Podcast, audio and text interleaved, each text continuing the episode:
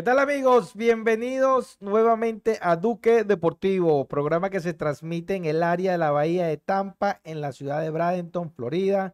Agradeciéndole a Trending Lanes Studio por permitirnos nuevamente grabar en su lindo espacio y al DJ gringo detrás de la cámara. A mi lado, mi fiel compañero, mi lindo, bello y hermoso hijo, Carlos Gillo Duque. Eh, muy feliz de estar de nuevo al lado tuyo, papá. Eh, ya volvimos a la normalidad si hablamos de deportes, ya que casi todos los deportes están en, ya empezaron, pues, con, ahorita con la NFL que empezó esta, este fin de semana, con, también empezó el jueves con una tremenda sorpresa con los Lions venciendo a los Chiefs y también con unas lesiones bastante graves como la de Aaron Rodgers, que solamente en la primera jugada del partido se tuvo que salir lesionado y se va a perder el resto de la temporada, la, la temporada entera. No jugó ni un quarter con su nuevo equipo, los Jets. Eh, demuestra que ya Aaron Rodgers está fuera de su prime y que ya la edad le pega a, ese quarterback que es uno de los mejores de la historia. Sí, bueno, es verdad lo que tú estás diciendo. Ahorita estamos en un momento cumbre en, en lo que es el béisbol, en lo que es los deportes a nivel profesional solamente la NBA es la que falta para que esté activa porque está el fútbol, está el béisbol ahorita, está en, su etapa final de la temporada ya con varios equipos clasificados, está eh, la eliminatoria del, del, Mundial, que ayer cerró su segunda fecha en, lo que es la parte suramericana. Y vamos a hablar el tema central hoy y la pregunta que vamos a dejar para, para el programa para...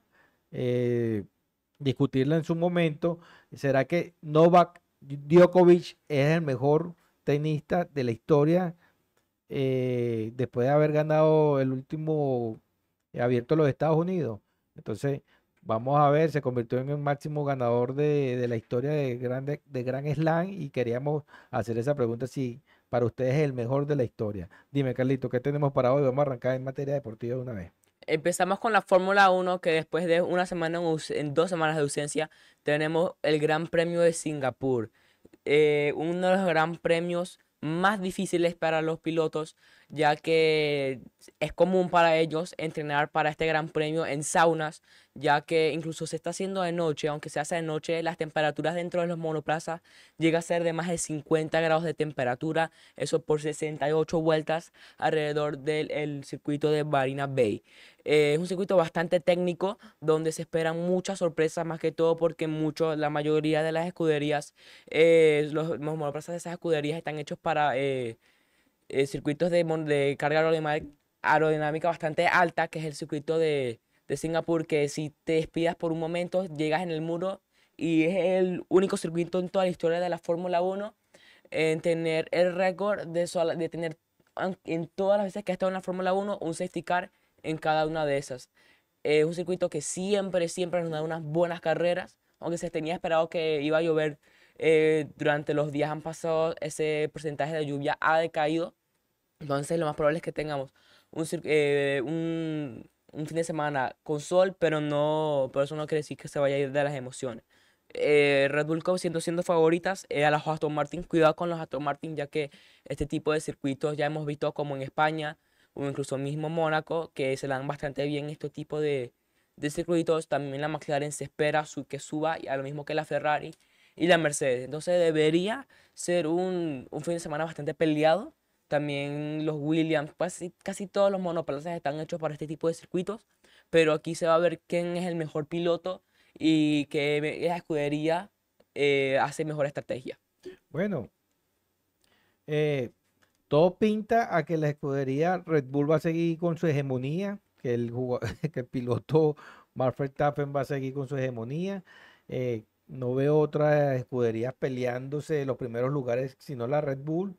Como lo dijimos en el, programa pasado, ya, ya de cierta manera estamos esperando que marche el campeonato, las carreras que quedan para que Max Verstappen logre su tercer título en forma consecutiva con la Red Bull, porque después de la pausa que hubo de un mes, los demás equipos no lograron ni siquiera equipararse en nada con la Red Bull. Se equipararon entre ellos para ver quién puede llegar, este, quién puede llegar de tercero o de cuarto, porque la Red Bull lo que hizo fue eh, aumentar la brecha de, de- de competencia, aumentar la brecha que tenía en comparación con los demás equipos. Dime, Carlos. No, yo también hay la posibilidad de que el Red Bull se haga con el campeonato de constructores, pero es muy difícil que pase porque tienen que terminar 1-2 con la vuelta rápida y que la, y que la Mercedes como que no, no puntúe o que no puntúe más de 3 puntos. Entonces es muy complicado más que todo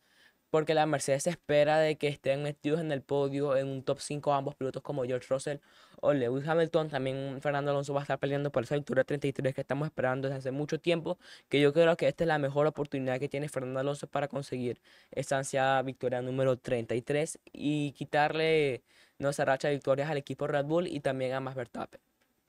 Eh, más que todo eso, ahora vamos a pasar con el Mundial de Básquet, donde ya habíamos dicho que las semifinales eran Estados Unidos, Alemania y Serbia, Canadá.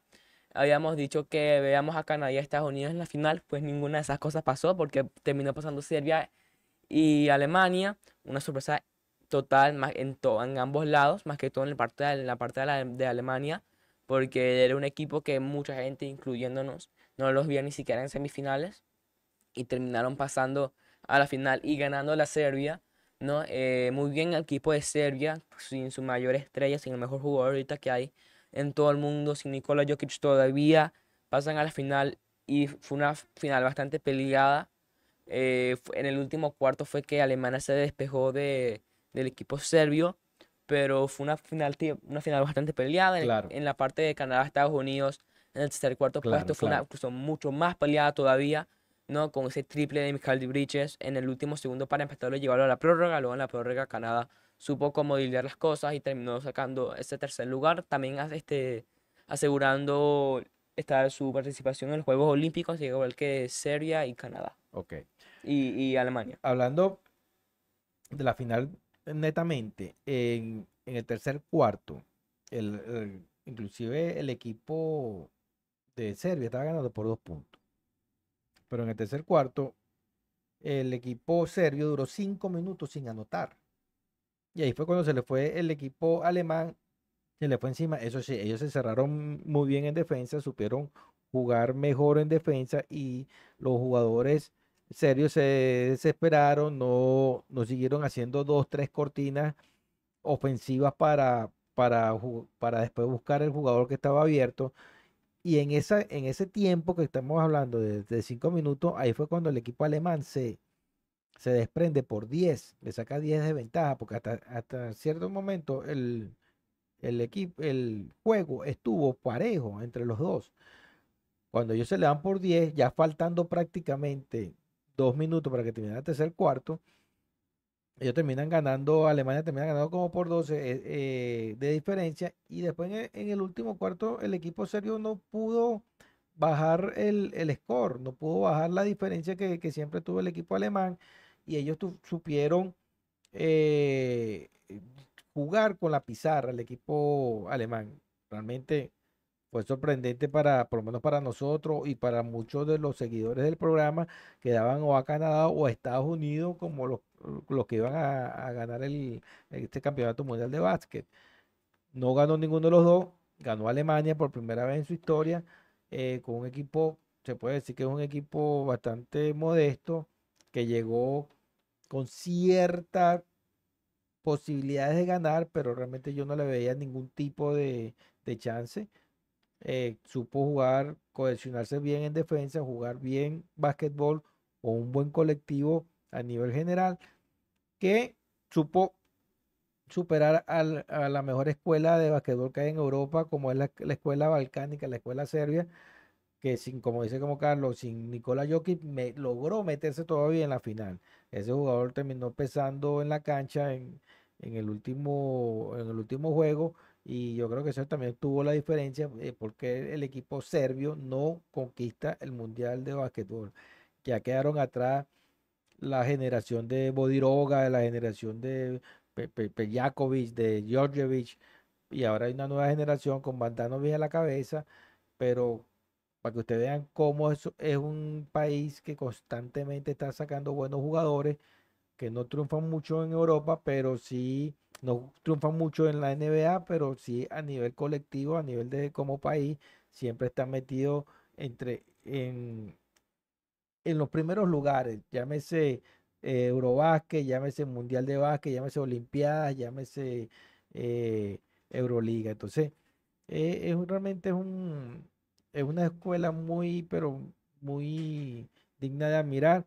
No pudieron lograr eh, este año la, el campeonato, pero llegaron de su campeón, bueno, a pesar de que nosotros no lo teníamos pronosticado, sino por un tercer o un cuarto lugar. Sí, sí, sí, una selección que a nivel de plantilla no era la mayor, pero sabemos que la química, no importa los nombres que tenga, si la química no es buena, el equipo no va a llegar a ningún lado. También muy bien el staff técnico que supo cómo eh, supo cuándo defender y supo cuándo atacar, algo que como selecciones como España, que cuando querían defender no defendían, más bien atacaban, y cuando sacaban el intento de ataque no atacaban, sino eran defendían. Entonces yo creo que eso era bastante importante.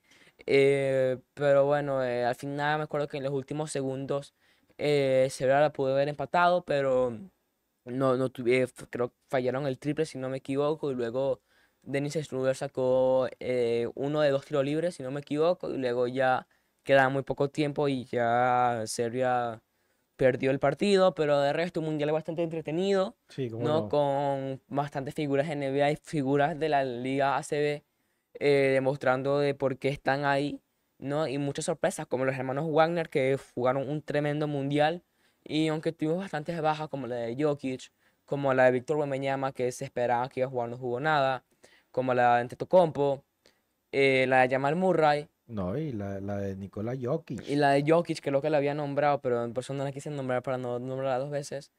Eh, uno de los mejores jugadores del mundo. Del mundo, dos, dos veces MVP, ganador ahorita del MVP de las finales con los Nuggets.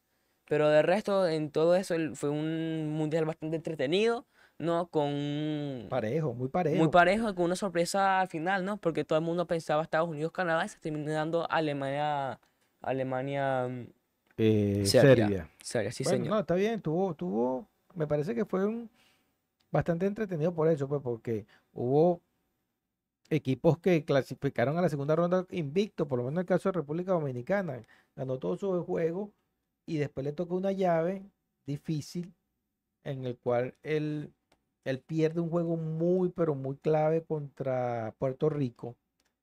Y yo lo estaba diciendo, ella después le toca jugar con Serbia y pierden también, entonces quedan fuera ya la, del, del, del chance de seguir avanzando es que el que lo elimina por, al República Dominicana es Puerto Rico, no es Serbia, porque de Serbia se sabía que República Dominicana no le iba a ganar.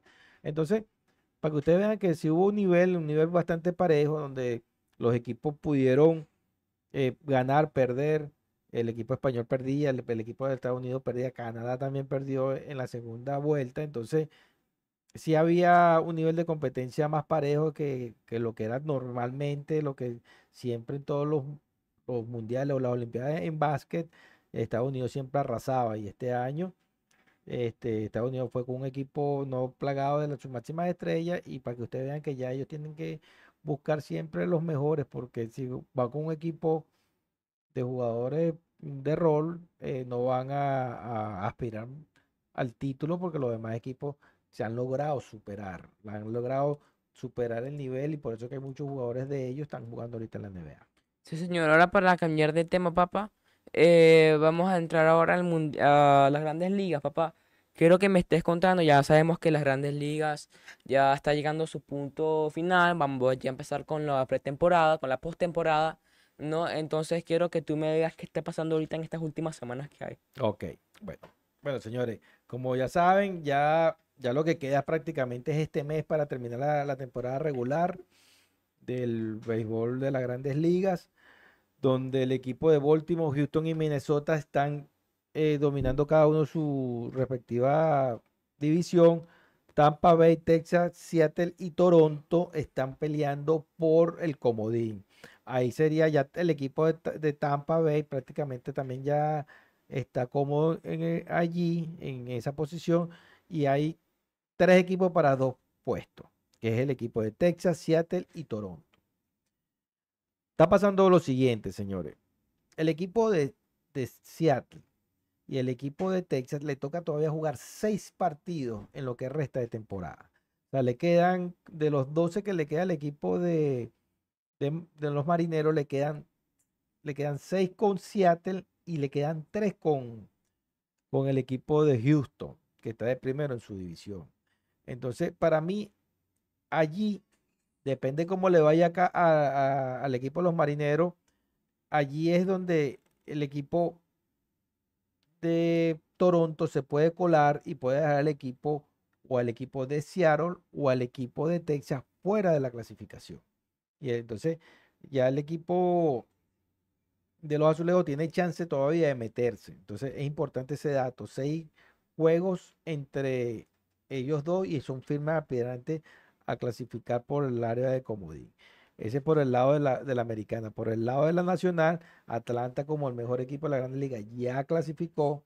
Eh, está está ya clasificado el equipo de los Dodgers, el equipo de, de, Milwaukee también. Esos equipos ya también es cuestión de tiempo para que, para que se metan. En, en el comodín Filadelfia, no nadie lo va a sacar y quedan pendientes los Cachorros, el equipo de los Cascabeles, Cincinnati, Miami y San Francisco.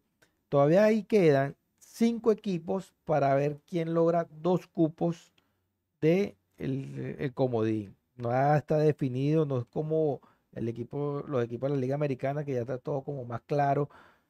aquí no, aquí hay el equipo de los Cachorros, Arizona, Cincinnati, Miami y San Francisco. Cinco equipos para dos cupos para ver quién se mete en el comodín. Porque Atlanta, como dije, ya clasificó, los dos ya es cuestión de que cuestión de, días para que clasifique y Milwaukee que tiene una buena ventaja eh, en su respectiva división. Ahora, punto para destacar.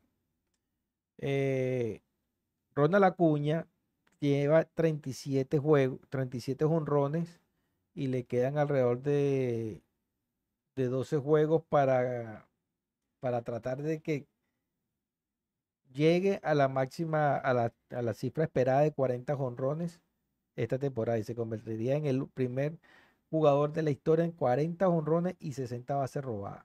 El primer jugador de la historia de 40 honrones y 60 bases robadas y tiene posibilidad de ser 40 honrones, 70 bases robadas. Eso no lo ha hecho nadie. Vamos a aspirar que logre su honrón número 40 porque ha venido bateando seguido honrones y yo creo, la semana pasada yo lo veía un poquito dudoso que llegara a 40, pero ayer sacó el 37 y esta semana está ha estado desatado metiendo, se ve que está haciendo swing largo para ver si logra llegar a la, a la cifra esperada y después de, del jugador Alfonso Soriano, que fue el último que, logró ser 40-40.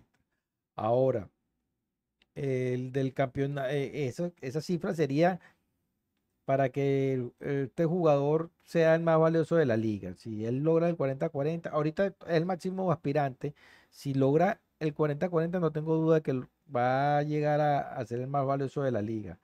Por otro lado, Luis Arraez ha estado bajando un poquito de, de promedio, pero todavía se mantiene como líder bate. Tiene ahorita 3.48 y el que ha subido mucho es Freddy Freeman que está a 3.39. Freddy Freeman le lleva eh, está 9 puntos por debajo todavía de Luis Arraez. Todavía hay chances, señores, porque subir 9 puntos eh, ya a esta altura ya no se sube tanto bateando de 4-2 o bateando de 5-5. Ya eh, no es tan el impulso para subir de, promedio al bate ya no es tanto por ya porque ya están los turnos eh, son legales, entonces no, está tan no está tan tan fácil para ninguno de los dos, aunque Luis Arraez todavía tiene una, ventaja suficiente, señores, vamos a ver cómo se comporta ese campeonato de bateo, lo que sí le puedo decir es que él es el que ha estado todo el año eh, como líder bate de la Liga Nacional no solamente la Liga Nacional, de todas las grandes ligas. Eh, esos son los, hasta los momentos, lo que tenemos con, el vigor de las grandes ligas. Ya los Bravos Atlanta ya clasificado y ya es cuestión de, días que los Dodgers, los Cerveceros, el equipo de los Orioles de Baltimore y el otro equipo de los Orioles, el equipo de Houston y el equipo de Minnesota. El equipo de Minnesota es el que está más cómodo y es el que tiene, lleva menos, eh, menos juegos ganados, pero es por la división central que ya hemos dicho varias veces que es una de las divisiones más floja que tiene todo el béisbol de las grandes ligas. Porque el equipo de Houston, a pesar de que está un, tiene un, un, juego de ventaja por encima de, de los Rangers de Texas y los Marineros de Seattle, tiene la ventaja de lo que le estamos diciendo, que estos equipos todavía le faltan Seattle y a Texas le faltan jugar seis veces contra ellos. Entonces ahí también el equipo de Houston se va a beneficiar. Dime, Carlos. No, bueno, estoy feliz, ¿no? Porque los Dodgers, este, ya es cuestión de tiempo. Y los Blue Jays, ¿no? Este, que es un equipo que, que es bastante amado por nuestra familia. Eh, también es bastante, bastante probable que pase a la postemporada, ¿no? Eh, Voy a aprovechar el, lo que te estoy diciendo, la coyuntura entre Seattle y, y el equipo de los Rangers de Texas. Claro, y ¿cómo se dice? Y bueno, me preocupa un poco lo de Luis Arraez, ¿no? Porque como que, no, nueve puntos, aunque tú dijiste ya este tiempo, a este momento de la temporada, no, es bastante difícil subirlo, ¿no? Pero que no esté en una mala racha y Freedom suba porque no me sorprendería si Arraez pierde ese puesto, ¿no? Ese título de bateo, papá. Bueno, hay que esperar, hay que esperar. Esperemos que no, para, porque él también está persiguiendo una marca de ser el el único jugador en la historia en ser campeón bate en dos ligas distintas en años consecutivos. Eso nunca lo, ha hecho nadie.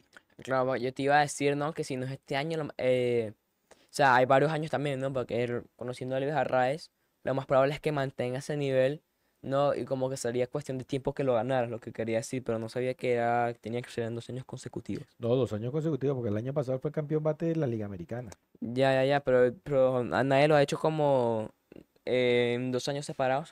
no, claro que sí. Sí lo han hecho, ¿no? Ah, Miguel Cabrera, Miguel Cabrera, para hablar de venezolano, pues Miguel Cabrera y, y José Altuga han sido campeón bate tres y cuatro veces, respectivamente. Mm, ya, ya, ya. eso no lo sabía, eso no lo sabía. Bueno, eh, antes de pasar al tema principal, que es lo del caso Djokovic, no, vamos a darle una gran bienvenida a nuestros patrocinantes.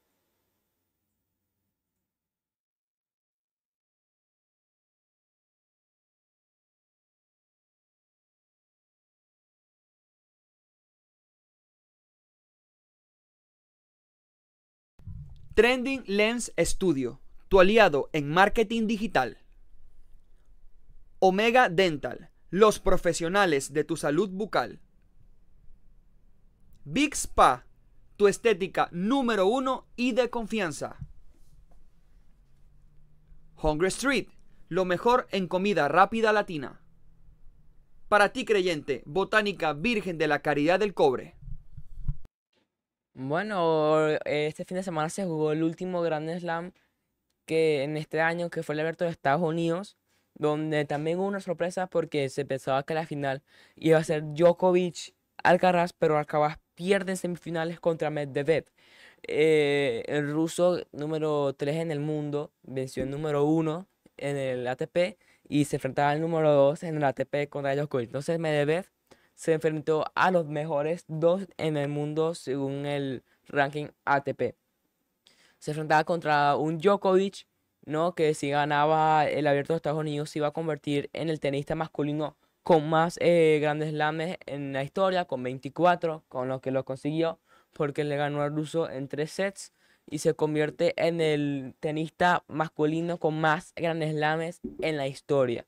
Eh, solo quería decir que tuvimos la suerte de vivir en la época dorada del tenis, ya que tuvimos a tres, a los tres mejores tenistas toda la historia en una sola época con Federer, Nadal y Djokovic, papá. Mucha gente que antes de que Djokovic ganara no decía que todavía no era el mejor del mundo. Incluso mucha gente todavía dice que no es el mejor. Pero algo que tú no puedes negar es que este tipo se ha mantenido bastante constante durante todos los años. Ese señor, para mí, el, Novak Djokovic, para mí es el mejor jugador de la historia en el tenis. No hay uno que, haya logrado lo que él logró. Por eso que hicimos una pregunta al principio del programa, que si ustedes consideran que Novak Djokovic es el mejor tenista de toda la historia. Particularmente pienso que sí. El Djokovic se metió mano con dos tremendos tenistas, como dice Carlos, Roger Federer y da- Nadal. Bueno, Nadal le tocó más difícil porque Nadal tuvo que competir en su momento con Roger Federer, en, que estaba a un buen nivel, y después cuando él logra ser el mejor del mundo, se consigue con Djokovic, que resultó ser mejor que los tres. Entonces Nadal tuvo a, en a- a destiempo, tuvo Nadal, porque Nadal hubiese estado en otra época y hubiese ganado, hubiese ganado más Grand Slam de lo que lo ganó. No, todo, también Federer también. Entonces hay que decirlo.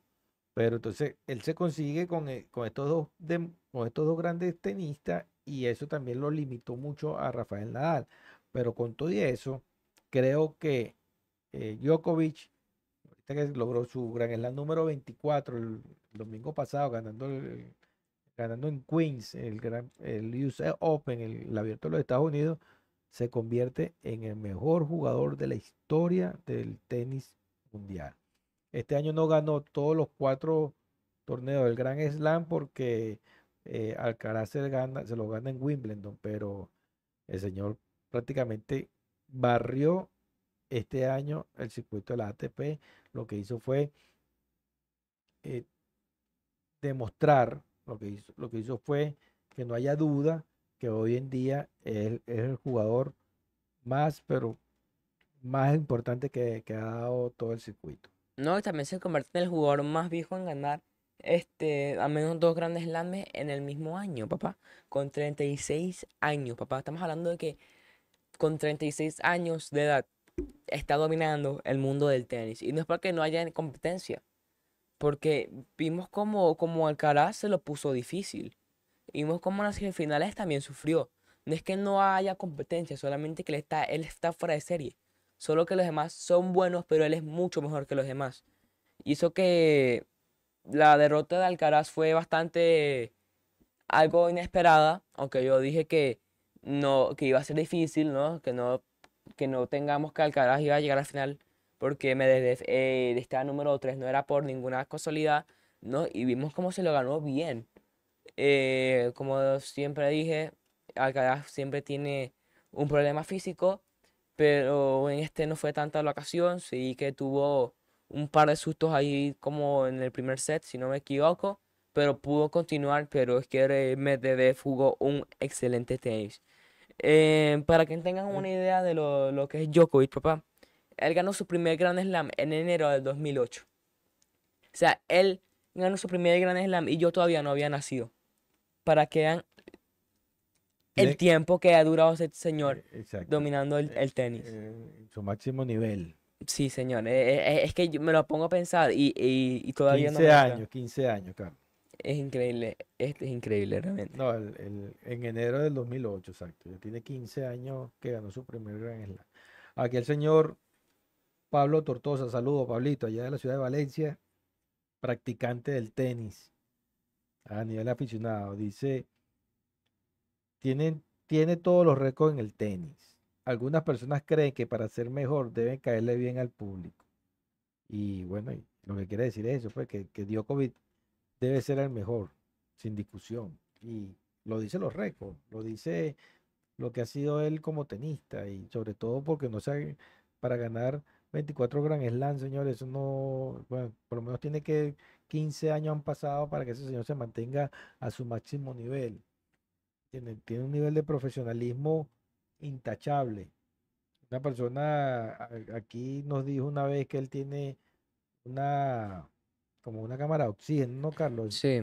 el, el- cuando eh, está en el campeonato de campeonato, él se mete en esa, en esa cámara de oxígeno por largas horas para, para aumentar su nivel de respiración. Esa, eh, eso no, una, no solamente es llegar y, y jugar, también se necesita tener una preparación y un equipo que te respalde a ti para actuar lo mejor de, de- de- tengas el mejor rendimiento. Y eso es lo que está pasando con, con ese jugador, aparte de la calidad, es la condición y es la perseverancia que tiene y el profesionalismo que tiene este caballero para ser considerado el mejor tenista del mundo, que no es una persona que, que sea la, la que mejor cae, que lo, eh, lo, lo fechan de, lo, lo perchan de, de egocentrista, puede ser, no es el más carismático, puede ser, pero es el que gana. Ya. Y a pesar de toda la situación que tuvo con la época de la pandemia en, en el primer mundial de Australia, que pudo haber ganado nuevamente ese torneo, no le importó nada. Es demasiado buen tenista, demasiado buen profesional. Y como le dije ya anteriormente, para mí ha sido lo mejor que ha dado el, el circuito de la ATP. Y tenemos, como dijiste tú, Carlos, de manera muy acertada, hemos visto a tres de los mejores tenistas del mundo en esta época. Sí, señor. Eh, unos datos aquí antes de irnos a las eliminatorias es que eh, fue número uno por primera vez en el año 2011. En el 2015 eh, es considerada una de las mejores temporadas en toda la historia del tenis, ya que ganó 82 partidos, solo perdió 6 partidos, ganó 11 títulos y se llevó a su casa 3 grandes slams. Para todo eso en un solo año. A mí el, el, dato que más me impresiona es que ganó 82 y solamente perdió 6 partidos. ¿Sabes que en un año completo ganar 11 títulos? O sea, jugaste 11 torneos diferentes y solamente perdiste 6 veces. Bueno, Para hoy en, es hoy en día, ¿eh? hoy en día él ya no juega la misma cantidad de partidos, de, de- torneos, ¿no? Eh, eh, hoy en día él no podría llevar ese ritmo porque estamos hablando de una persona de 36 años. Ya se concentran más en los Grand Slams y jugar a uno que otro torneos de preparación para los grandes torneos. Pero ya no lleva, ya no puede tener el mismo ritmo que lo que tú estás diciendo, porque estamos hablando de un ser humano que tiene 36 años y tiene que seguir jugando en su máximo nivel. Porque hay, hay tenistas que ya tienen 20, 24 años, 25 años, que por supuesto son más rápidos que él y tienen más capacidad de aguante. Entonces, eh, es admirable todo lo que hace este señor por, por su profesión, por el tenis, por, por, por la competencia, por la sana competencia, y es digno de admirar. Sí, este, tienen total una, tienen total 96 trofeos eh, en el circuito de tenis en la ATP, papá, 96 trofeos. Lo más probable es que llegue a esa cantidad número 100. Eh, también se convirtió en 2015, también, si no me equivoco, en el tercer jugador en toda la historia en llegar a todas las finales de, de los grandes slames. Ganó tres de ellas. Si hubiese ganado todas ellas, se hubiese convertido en el único en la historia que hubiese ganado todas en el mismo año. Pero bueno, y de resto, papá, tiene 24 grandes slames, tiene 10 títulos en el Abierto de Australia, tiene 3 en el, en Roland Garros, más que todo porque Nadal se le da muy bien eh, ese tipo de, de- De, de- superficie. de Ah, superficie, Nadal ha sido el- más ganador de toda la historia del Roland Garros, que ¿no, a Carlos? eso es arcilla, ¿no? Arcilla, sí, claro, sí. tierra batida. Eh, en Wimbledon tiene 7 y en el estado, en el Abierto de Estados Unidos solamente tiene 4, pero 4 es suficiente, ¿no? Para ser el máximo ganador de toda la historia. Lo más probable es que mantenga este ritmo si no se lesiona ni nada de eso, porque, pero mm, esperemos que el año que viene Alcaraz este, podrá podrán jugar todas las finales, ¿no? Para tener esas finales más entretenidas como tuvimos en Wimbledon. Eh, gracias a la gente que comentó sobre el tema. Novak Djokovic, el mejor de todos los tiempos, vale la pena verlo jugar, dice Gabriel el Gringo, eh, con toda la razón, y más que todo en ese tipo de, en ese tipo de nivel, papá, ver el tenis por tres horas es algo que, que tus ojos te agradecen, ¿no? Como me gusta decir a mí, los ojos agradecen ver. eh, cuando un deporte se juega al máximo nivel, da gusto verlo. Y este es el caso de, de Novak Djokovic. Es correcto, es correcto. Él, sí, sin discusión, ve un... Esos son juegos para la historia, señores. Nadal contra Djokovic tantas veces. eh, esos son clásicos que van a quedar para la posteridad y la gente lo va a recordar la manera como estos dos jugadores se entregaron y cómo estos jugadores eh, hicieron que el tenis subiera de nivel. Eh, eh, son tenistas que van a quedar como referente, que van a quedar como ejemplo a seguir eh, toda la historia reciente, en el futuro reciente que, que nos toca vivir. Sí, señor, sí, señor. Ahora vamos a pasar por el último tema del día de hoy, papá, que son las eliminatorias Conmebol para el Mundial de México, Estados Unidos y Canadá 2026. Eh, tuvimos unos resultados bastante apretados, ¿no? Porque hay dos países todavía que no han sumado ningún punto. Eh, bueno, técnicamente uno, pero la tabla muestra que Ecuador tiene cero puntos porque recordemos que empezó con menos tres puntos por el, la controversia que tuvieron antes del Mundial con ese jugador colombiano que, que como que Ecuador fue, este, algunos papeles para poder este, ser nacionalizado de Ecuador. Eh, la FIFA penalizó a Ecuador con menos tres puntos al empezar las eliminatorias, pero ya Ecuador ganó su partido contra Uruguay, que fue un partido bastante complicado, un partido bastante peleado y demuestra el nivel que está Ecuador en estas eliminatorias, que para mí yo lo doy terceros para esta para el final de la jornada número 18. Yo veo a Brasil, Argentina y Ecuador en los primeros tres puestos. Y esto lo demuestra, y, ¿no? y el- ellos pierden contra Argentina, Carlos, 1 a 0, ¿no? Claro, porque, y con un golazo de Messi de tiro libre, porque de resto iba, iba a ser empate, pero si Messi no fuese Messi, ese partido se hubiese terminado en No, y, empate. es- y ese equipo, y ese juego fue en Buenos Aires también. Para que, mm, más aún todavía, para que vean el El nivel donde está Ecuador. exacto. Estamos hablando de que casi le empata al, al campeón del mundo en su casa. Ok. Eh, ese, eh, tú, tú ves al equipo ecuatoriano también metido nuevamente a pesar de los tres puntos que está que, Es que no le va a afectar. No le va a afectar. Bueno, no vamos va a ver, vamos a ver. Porque la, la tabla ahorita demuestra que, bueno, Brasil y Argentina, como siempre, súper seguros para el Mundial, llegan- no han perdido. Ellos van a perder cuando se enfrenten entre ellos. Eh, Colombia tiene cuatro puntos, Uruguay y Venezuela tienen tres.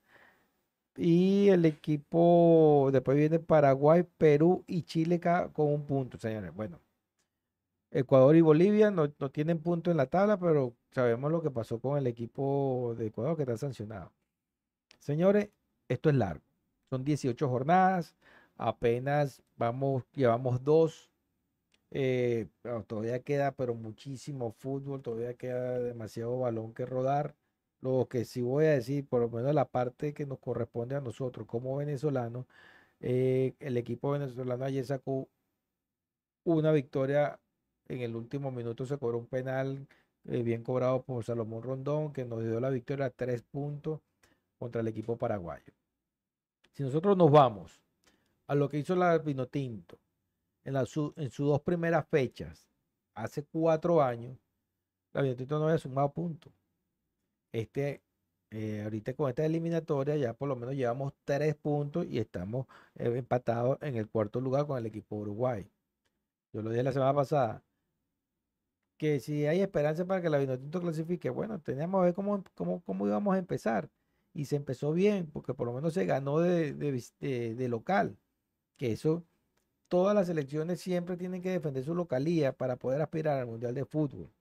Señores, eso es una regla. Tú ganas todos los juegos como local y clasificas. Ya Venezuela empezó bien. Venezuela está en el cuarto lugar, empatado con Uruguay. Le toca ahora jugar contra Brasil en Brasil y después reciben aquí a Chile, o reciben en Venezuela a Chile, que puede ser un rival que se le puede ganar, porque ya dijimos que Chile en una, una, en una generación ya de recambio de jugadores. Entonces yo creo que es un, e- e- es un equipo que se le puede ganar nuevamente en Maturín. Tenemos que seguir como vamos. Eh, le dije, esto es muy largo, todavía falta mucho, pero muchas jornadas.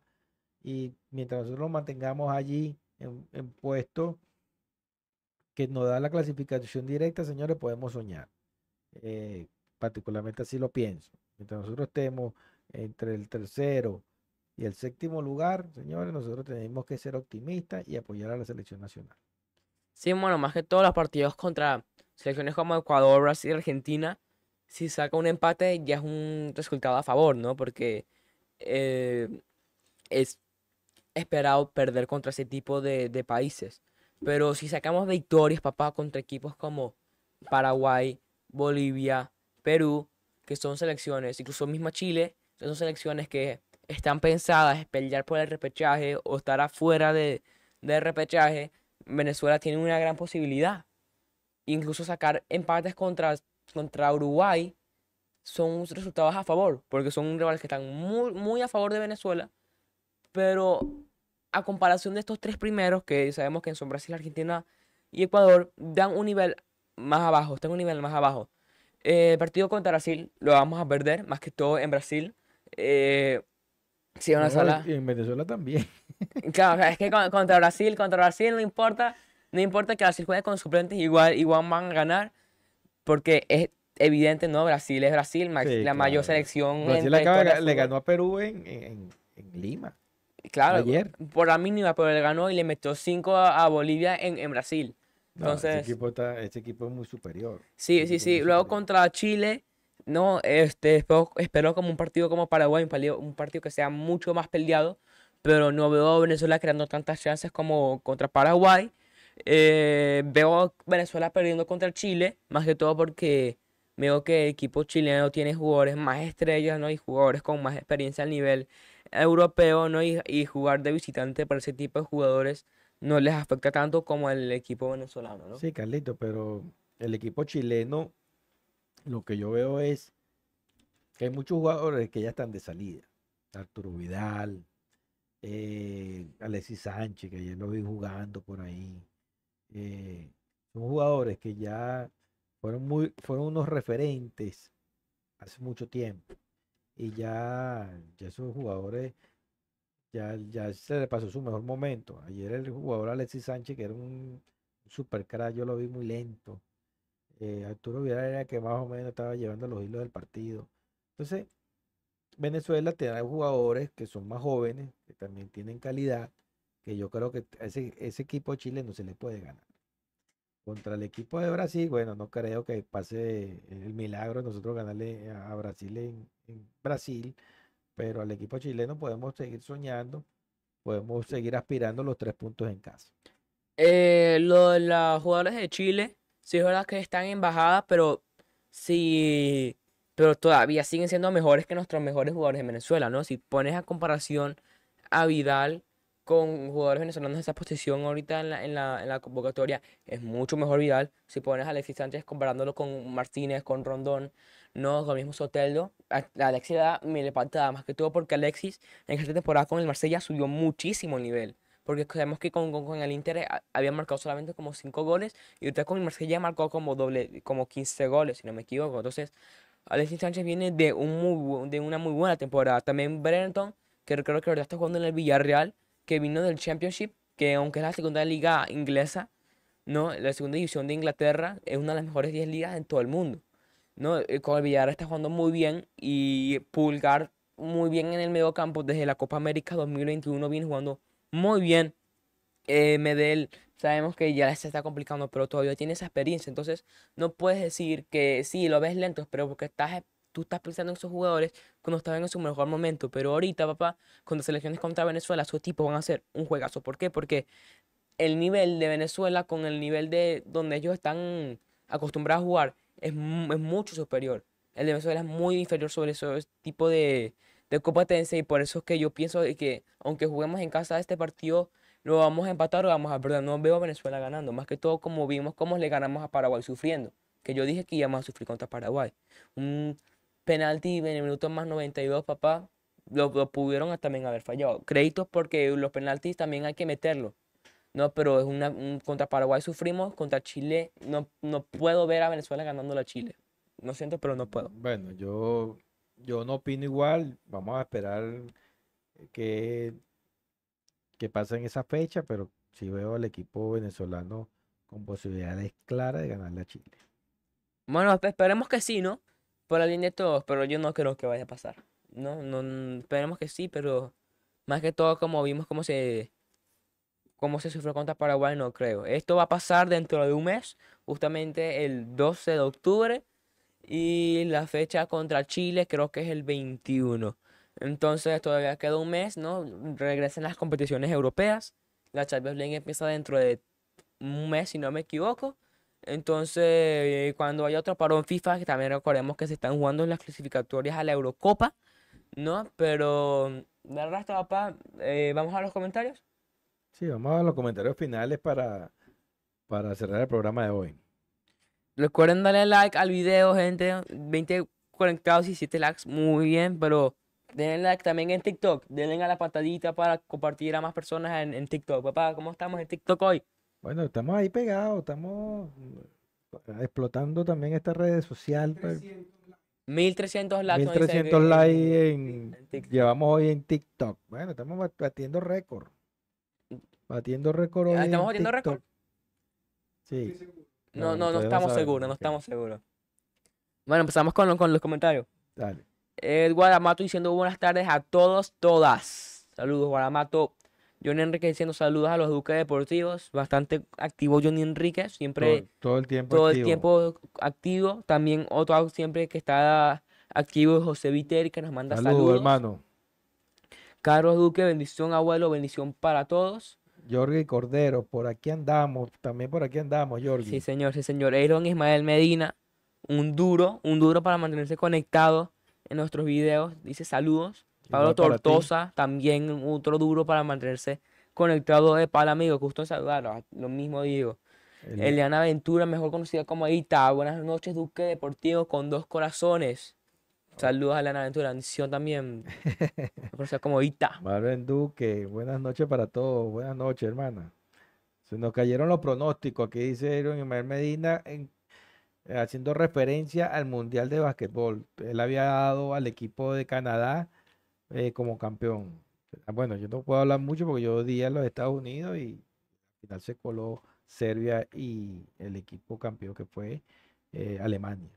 Omega Denter, uno de nuestros patrocinantes, comentando aquí también. Marveni Mendoza, saludos, buenas noches, los quiero mucho. Igualmente, mamá. Giselle Rodríguez, buenas tardes a todos, gracias una vez más. Gracias, Cris. Eh, sobre Tech Channel, también gracias a la familia Tendiles Studio y los Duques Deportivos. Saludos. Aquí Pablo Tortosa, bueno, hizo algunos comentarios sobre Novak Djokovic, que ya lo, ya lo leímos. Gracias, Pablo. Tenemos a Eblo Aventura, muy buen programa, gracias, gracias. Araceli, Elba Ventura, muy bien, muy buen programa, gracias. Araceli Fuente, hola, hola, ¿cómo están mis amores? Saludos para todos, gracias por estar conectados. Francisco Fernández, de, de Cagua, Estado Aragua. Excelente programa, saludos y bendiciones. También para ti, Fran, gracias por estar conectado.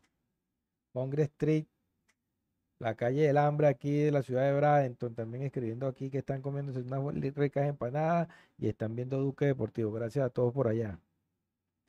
Johnny Enrique, la Vinotinto lo va a lograr esta vez, seguro estoy. Bueno, en eso también estamos. Estamos todos apoyando, todo el mundo está empujando hacia ese máximo deseo. Y, bueno, sería beneficioso para nosotros que estamos ahorita viviendo aquí en los Estados Unidos, que la Vinotinto clasifique para este mundial y nosotros tengamos el gusto de poder ver a la Vinotinto, así como tuvimos el gusto de ver a nuestra selección en Miami, pero en el Clásico Mundial de Béisbol. Si la Vinotinto clasifica al, al próximo Mundial de Fútbol, bueno, segurísimo que vamos a estar por allá también este, apoyando a nuestro tricolor nacional.